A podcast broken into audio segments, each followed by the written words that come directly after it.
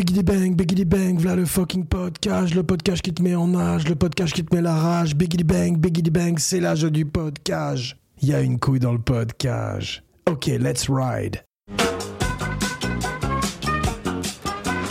Okay, let's ride.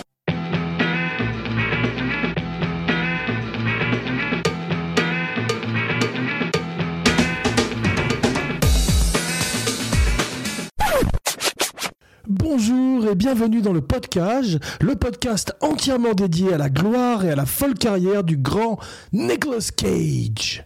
En direct de Los Angeles, je suis votre hôte Johnny Weber et aujourd'hui, tout ce que vous avez toujours voulu savoir sur Arizona Junior sans jamais oser le demander. The first time I met Ed was in the county lockup in Tempe, Arizona. You're a flower, you are. A day I'll never forget. I do. You bet I do. Okay then. My lawless years were behind me. Our child rearing years lay ahead. But biology conspired to keep us childless. You go right back up there and get me a toddler. I need a baby high. They got more than they can handle. At the time, Ed's little plan seemed like the solution to all our problems and the answer to all our prayers. And you want to know another thing? I'm going to be a better person from here on out. Raising Arizona, a comedy beyond belief. Une émission solo aujourd'hui, mais surtout une émission un peu morose et triste car Nicolas vient d'annoncer qu'il arrêtait le cinéma pour se consacrer à la télévision. Alors, quoi qu'il arrive, n'oubliez pas d'attacher vos ceintures. It's gonna be a wild ride, baby.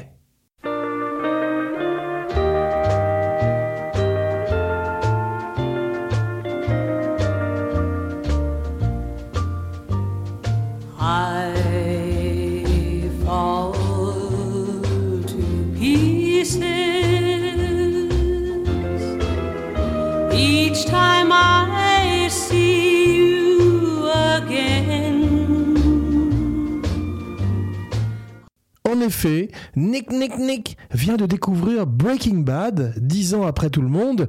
Il a adoré, comme tout le monde, et il a déclaré qu'il avait encore deux ou trois films en lui, car il avait chanté sa chanson au cinéma. Mais The Show Must Go On et ressaisissons-nous et faisons ripaille et bombance en l'honneur d'une carrière riche en rebondissements qui connaît un de ses premiers pics avec Raising Arizona en anglais en 1987, réalisé par les géniaux frères Cohen.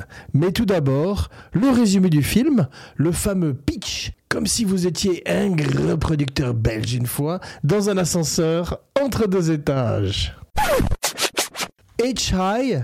High McDonough, petit voyou qui sévit en Arizona, passe sa vie à faire des allers-retours en prison. C'est là qu'il rencontre Ed, sa future femme, une policière dont il tombe amoureux. Ils vécurent heureux et n'eurent pas d'enfants, car Ed est stérile. High et Ed décident de voler un bébé, le reste appartient à l'histoire. Et justement, aujourd'hui, notre histoire commence avec deux frères issus du Michigan qui viennent de finir un premier film plutôt sombre, un néo-noir excellent Blood Simple qui les a mis sur la carte du cinéma mondial.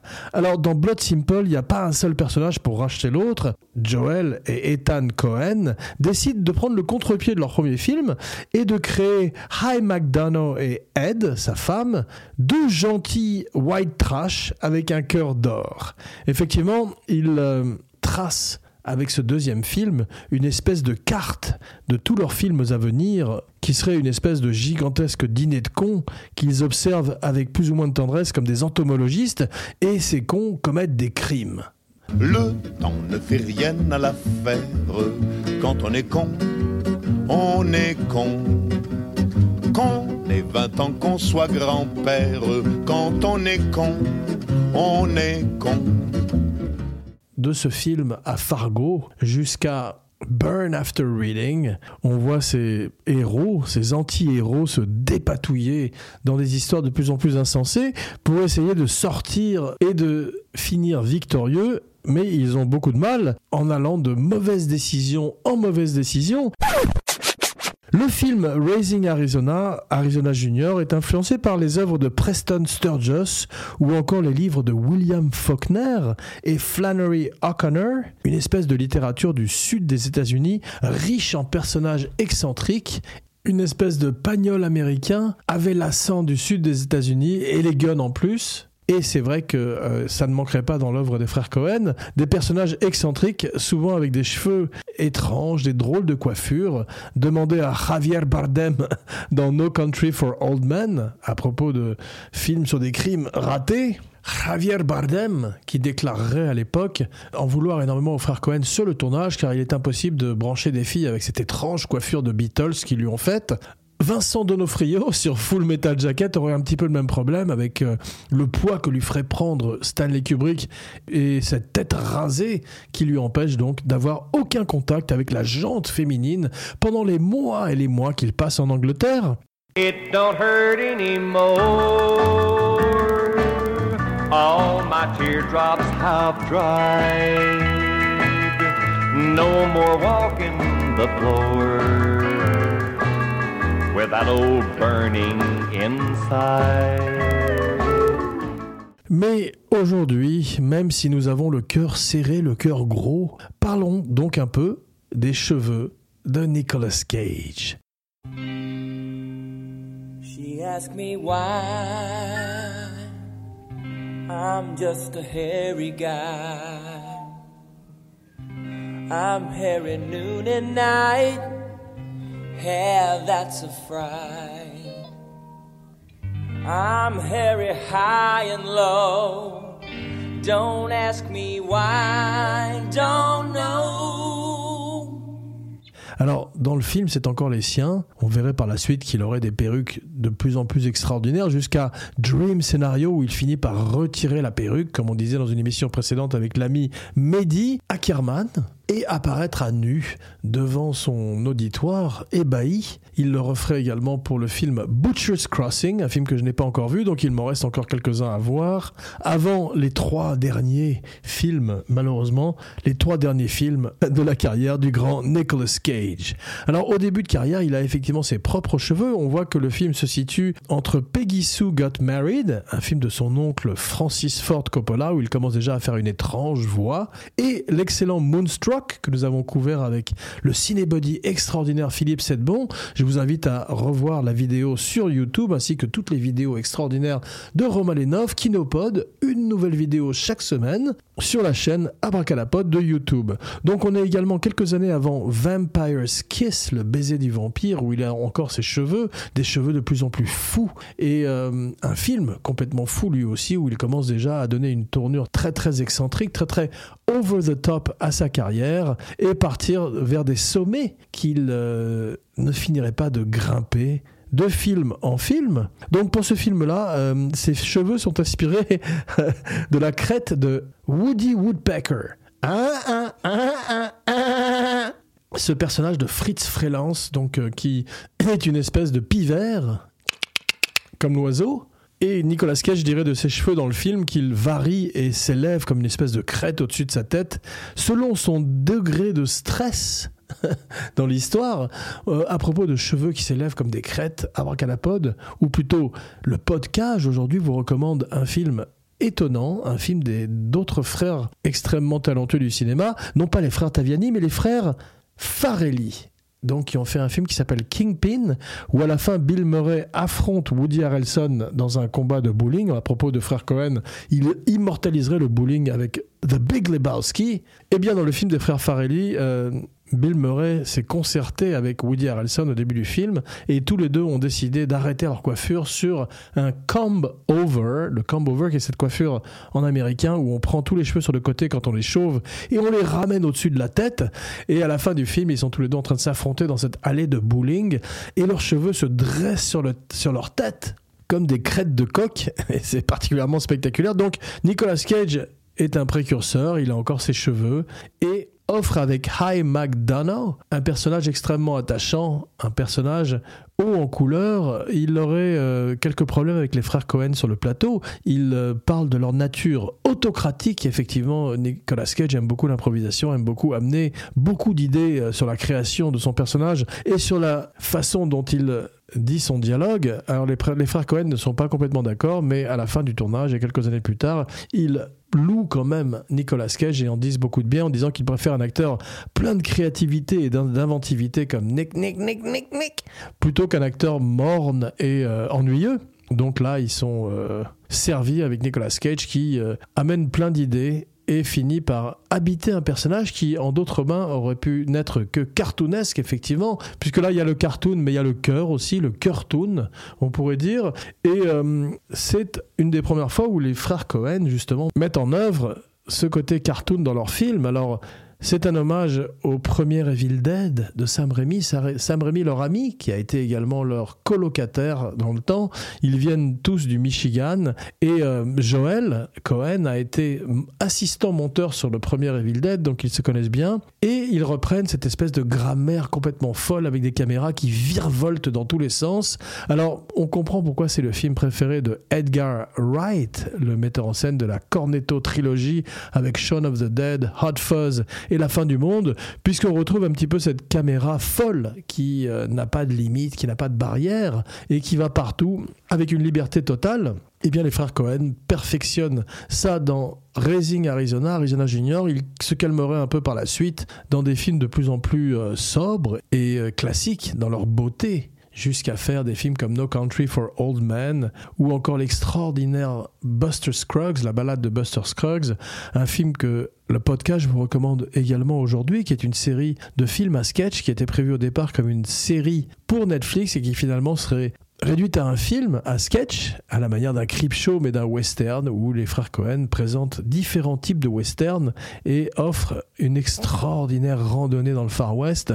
Alors on dit qu'il faut, euh, je crois que c'est John Ford qui disait qu'il fallait, ou Howard Hawks, qu'il fallait faire trois westerns pour être euh, véritablement un metteur en scène de western. Les frères Cohen l'ont fait en quelque sorte, non seulement avec la balade de Buster Scruggs, mais également avec l'excellent True Grit, le remake du film de John Wayne, et un petit peu d'une certaine manière Hail Caesar, où on voyait qu'il euh, parodiait également les westerns musicaux avec Alden Ehrenreich, un bon acteur qui malheureusement a eu le malheur de jouer Han Solo et être comparé au grand Harrison Ford. C'est compliqué, comme le verra le prochain acteur qui jouera peut-être un jour Indiana Jones.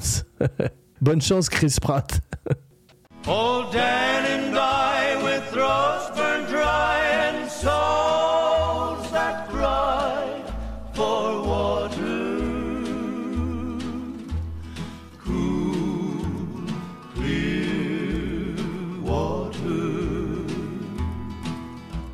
Alors, on disait que Sam Raimi était leur roommate. Il y avait également à l'époque Holly Hunter, qui jouerait le rôle de Ed, qui est magnifique dans le, dans le film. Le rôle a été écrit pour elle. Et Frances McDormand, la marge de l'extraordinaire Fargo, qui deviendrait la femme de Joel, qui est également merveilleuse dans le film.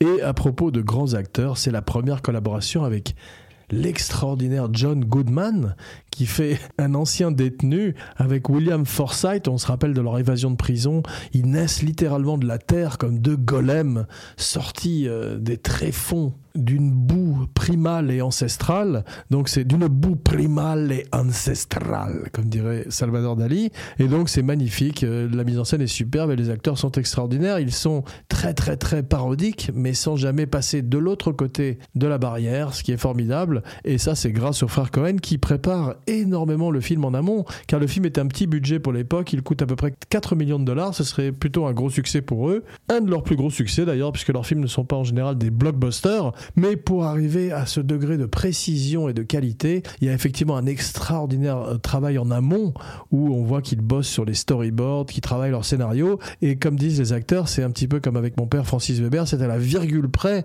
On a l'impression que ça sonne comme des improvisations, mais en fait, ils sont très très près de leur texte et cisèlent euh, des dialogues que les acteurs ne peuvent pas. euh, foirer ou changer, ou alors ils subiraient le courroux des frères Cohen. William Forsythe est formidable, c'est une des premières fois que je l'ai découvert à l'écran. Il ferait une grande carrière de méchant par la suite. Il retrouverait Nicolas Cage dans l'excellent The Rock, Welcome to the Rock, que je vous invite à découvrir sur le podcast, sur YouTube, dans une des vidéos de Roman Lenoff. Et à propos de futurs collaborateurs, Carter Burwell fait la musique avec une bande-son musicale avec une identité très forte car elle utilise le country yodel, cette étrange musique qui mélange donc la country et le yodeling suisse, peut-être?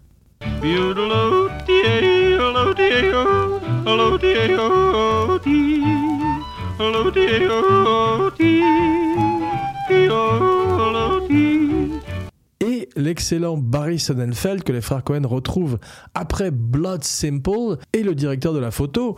Alors il aurait une très belle carrière à Hollywood avec euh, les Men in Black surtout et avec la famille Adams, en particulier le second, The Adams Family Values, qui est très bon et qui ressemble effectivement à un dessin de Charles Adam qui prendrait vie devant vos yeux. Il ferait également malheureusement Wiki Wiki Wild Wild West, le film avec euh, Will Smith inspiré de la série télé avec Robert Conrad. Robert Conrad que nous retrouvons dans quelques jours avec Jeff Domenech, Philippe Sedbon et Peter Falk dans le Colombo Cast TV Buddies Exercise in Fatality, où l'extraordinaire Robert Conrad affronte le non moins extraordinaire Peter Falk dans un duel digne des plus grands Colombo.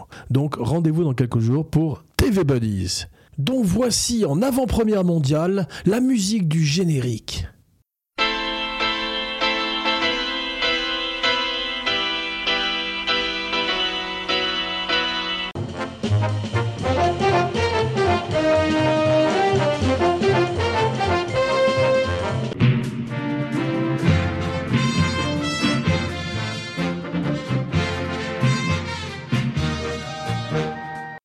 Retrouve également dans le casting un acteur étonnant du nom de Randall Tex Cobb, qui est un ancien champion de boxe, qui est une brute insensée, qui fait cette espèce de biker de l'apocalypse, très cartoon lui aussi, lancé à la poursuite de High McDonough et de sa femme et des quintuplés qu'ils ont volés à cette espèce de riche milliardaire. Et euh, Randall Tex Cobb donnerait beaucoup de mal aux frères Cohen sur le plateau parce que c'est une vraie brute, il ne suit pas les directions et n'en fait qu'à sa tête. Les frères Cohen diraient notoirement de lui qu'ils ne sont pas prêts de retravailler avec Randall Tex Cobb, qu'il compare à une force de la nature.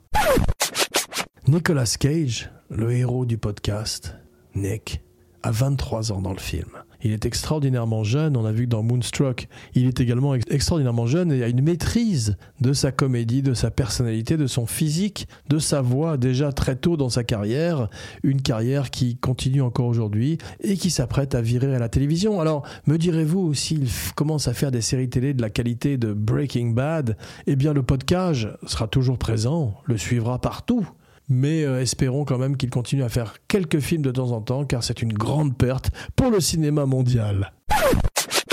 Dans les trivia, il y a 15 bébés pour les quintuplés. Il y a 10 semaines de tournage, puisqu'on est dans les chiffres. Le film, donc, qui coûte 5 millions de dollars, en rapporterait 30. Et euh, Kevin Costner auditionne trois fois pour le rôle de High. Alors, il aurait peut-être été bien, comme un Matthew McConaughey, peut-être, mais il y a quelque chose d'unique dans le casting de Nicolas Cage et les frères Cohen ont bien fait de travailler avec lui. Ils ne retravailleraient plus ensemble. Peut-être que ça a été quand même difficile sur le plateau. Et à propos de Matthew McConaughey, c'est également son film préféré. Et euh, on verrait qu'il essaierait de faire un petit peu son film des frères Cohen avec un excellent film que je vous recommande également aujourd'hui qui s'appelle The Beach Bomb, un film d'harmonie Corinne où il fait donc son Big Lebowski mais en Floride, un personnage plein de drogue et euh, une espèce de clochard céleste des plages de Floride.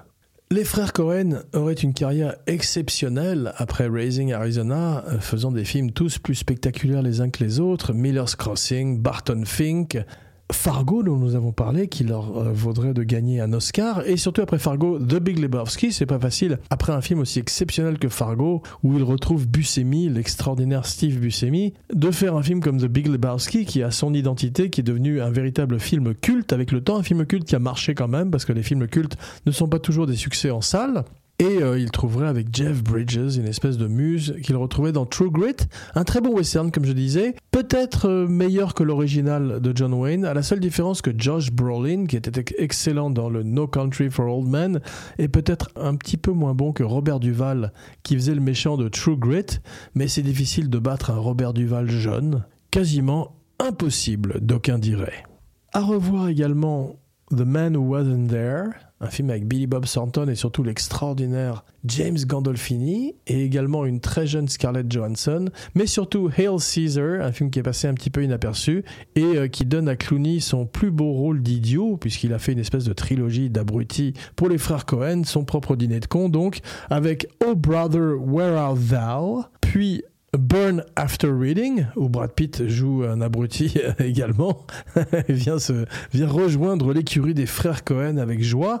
Il est très drôle d'ailleurs. Et enfin Hail Caesar, où euh, c'est le couronnement de la collaboration entre les frères Cohen et Clooney. Clooney qui essaierait un petit peu moins, euh, avec un peu moins de succès, de faire son propre film des frères Cohen avec Matt Damon qui s'appellerait Suburbicon, je crois, qui serait un peu moins réussi, prouvant que il est aussi difficile de faire un film des frères Cohen quand on n'est pas un frère Cohen que de faire un film de Tarantino quand on n'est pas Tarantino.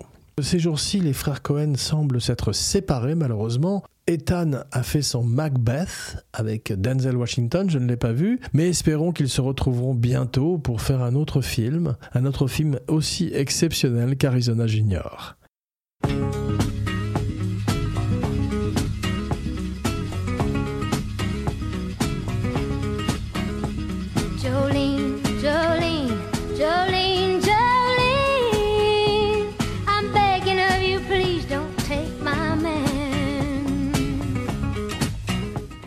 Émission courte aujourd'hui, une émission triste, une émission mélancolique. Donc, merci mes Cagehead pour ce voyage en Arizona. Cage est peut-être au bout de son road movie cinématographique, mais consolons-nous en nous disant qu'il reste encore des podcasts à l'horizon, même s'ils seront dédiés, comme je le disais, à sa nouvelle carrière à la télévision. En attendant, bien sûr, n'oubliez pas de liker, de partager, de commenter, de follower partout où vous écoutez le podcast, et surtout, surtout, Quoi qu'il arrive, n'oubliez pas d'attacher vos ceintures. It's gonna be a wild ride, baby!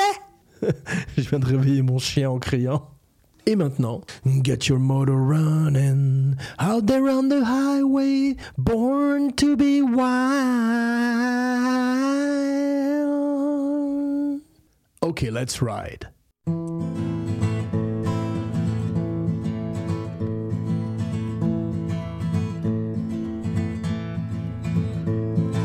Bad luck wind been blowing at my back. I was born to bring trouble to wherever I'm at. Got the number 13 tattooed on my neck. When the ink starts to itch, then the black will turn to red. I was born in the soul of misery, never had me a name.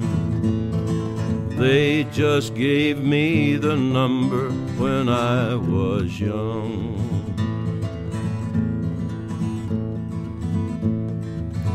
Got a long line of heartache, I carry it well. The list of lives I've broken reach from here to hell. Bad luck wind been blowing at my back. I pray you don't look at me, I pray I don't look back.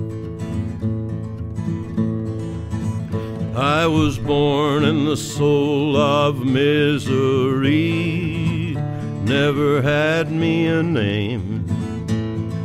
They just gave me the number when I was young.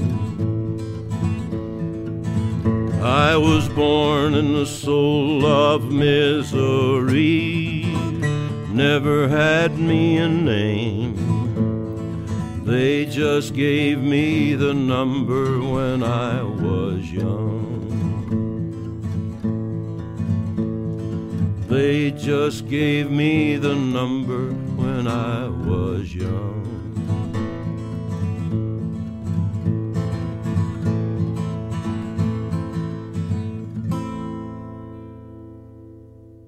Et à bientôt sur Abracadapod.